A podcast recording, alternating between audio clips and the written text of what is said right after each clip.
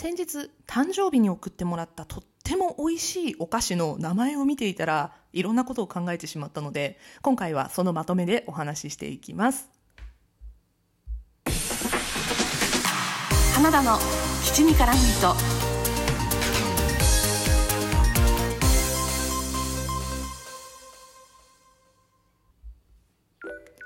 改めまして皆さんこんばんは。推しを全力でごひいきする系の人花田花ですこの番組はふとした瞬間に頭の中をいっぱいにするそんなありとあらゆる私の推したちを雑多に語るラジオです。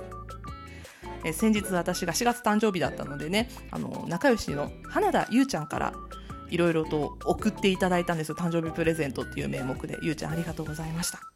でその中にですねあのゆうちゃんが和歌山に住んでるんですけどこの和歌山県和歌山市にある歌屋っていうお店の55万石っていうお菓子が入ってたんですよ。私これがすっごい気に入っちゃって美味しかったんですよねめちゃくちゃ。牛皮に包まれた上品なこしあんを薄焼きの白いもなかみたいな生地で挟んであるっていうシンプルなお菓子なんですけどこれがねもうほんとあの濃い緑茶に合うんですよ。めちゃくちゃ美味しくて私がねこしあんが大好きなので、まあ、ゆうちゃんがねそれを見越して送ってくれたんだろうと思うんですけど、まあ、私の好きなものよく分かってる人ですよね。であのこれがすごいごい美味しかったなって思うと同時になんか見たことあるなって思ったんですよ。なんか似たのを食べたことがあるなって思って。何だったかなってすごい考えてみたら大分あ違った。大分じゃない。熊本県だ。すいません。熊本県にあったんです。同じようなお菓子が。肥後54万石っていうお菓子なんですけどめっちゃ似てるんですよ。牛皮に包まれたあんこを薄焼きの白いもなかみたいな生地で挟んである丸いお菓子っていうね。そっくりなんです。見た目もそっくりでどっちかっていうとこの歌屋さんの55万石の方がちょっと上品ちっちゃくて薄くて。ね、熊本の54万石の方がちょっと分厚くて食べ応えがあるような感じになっているんですね。でえっと、これ2つのそれぞれの特徴が、えっと、55万石の方は紀州徳川55万5千石にちなんだお菓子だということで、まあ、紀州徳川家の葵の御紋が押印がされているんですよ。で、えっと熊本の方の肥後54万石の方は、えっと、肥後細川家の供養門って言ってねあの9個のちっちゃい丸が点々点々ってお花みたいに並んでいる家紋があるんですけどこれが焼き印で入れてあるっていうお菓子なんですね。まあ、どこが共通しているかっていうと南万石っていう名前とあと家紋が押し印されているということまあこれ何にちなんだお菓子かっていうと江戸時代のそれぞれの藩の石高にちなんだお菓子なんですよね。まあ、お菓子の見た目とか味がすごくそっくりだったのはマジでたまたまだと思うんですけどあの南万石っていう名前がねすごく特徴的だなと思ってで南万石っていうお菓子私もう1個ぐらい知ってたなと思ってよくよくこう記憶をたどってみると私が以前住んでいた福岡県にもあったんですよね。あの女水庵っていう福岡で有名なお菓子屋さんがあるんですけどこの女水庵に黒田52万石っていうもなかがあるんですね。なんか紹介するたびに何万石がこう減っていってますけど55万石54万石52万石ってね減ってますけどこれってあの江戸時代に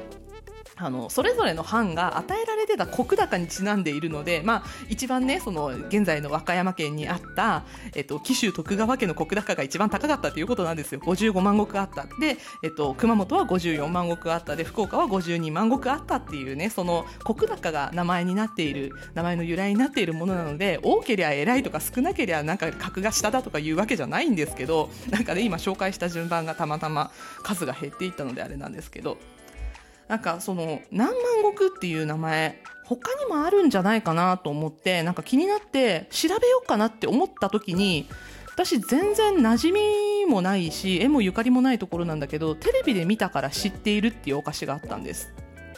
うまいうますぎる10万石まんじゅうです。埼玉県のメーカーですね。これあの多分テレビのあの月曜から夜更かしで以前紹介されていてなんかコマーシャルがすごく特徴的だっていうのでなんだっけあの街頭インタビューで埼玉県でうまいうますぎるって言ったら絶対10万石まんじゅうって帰ってくるっていう趣旨のインタビューだったと思うんですけどそれぐらいその県民には馴染みのあるお菓子だということでねその10万石まんじゅうが。だからこの何万石といえば、まあ、10万石まんじゅうっていうのが一番全国的にはメジャーなお菓子なんじゃないかなって思うんですけど、まあ、他にもいろんな何万石っていうお菓子があるようで、なんかね、調べてみたらお菓子だけでもかなりの数があったんですよ。で、えっと、例えばその葵の御門のおしん、ね、紀州徳川家から、まあ、あの、辿っていくと、名古屋にある、えっと、尾張徳川家。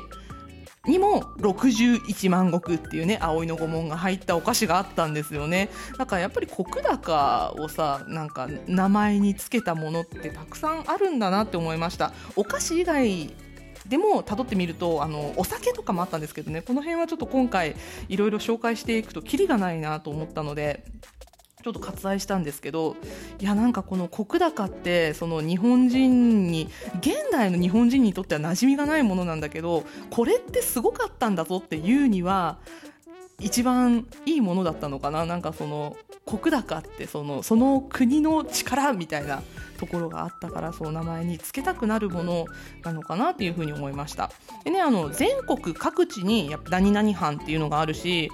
今の県とはあまり関係ないんですよね。その県の中でもどこ藩とどこ藩って分かれてるところもあるし何県と何県がくっついて何藩だったみたいなところもあるので、まあ、一概には言えないんですけど全国各地に藩があってそれぞれに石高が算出されていたということはどの地域にも石高って存在するんですよ。なのでかつて何藩と呼ばれていたところには藩の数だけ石高の名前を付けたお菓子があってもおかしくないのではっていうふうに私は思ったんですね。それでまあいろいろ見てみたら例えば広島県三原市には三万石名城焼きという、まあ、広島県の三原市っていうところがですね、えっと、江戸時代には福山藩と広島藩で分割されていたみたいなんですが、えー、三原城が広島藩のお城だったそうで石高三万石だったところからこの三万石名城焼きっていうね三万石っていう名前がついた。とかあとは、えっと、茨城県の土浦市には9万5千石というお菓子があってここ土浦藩は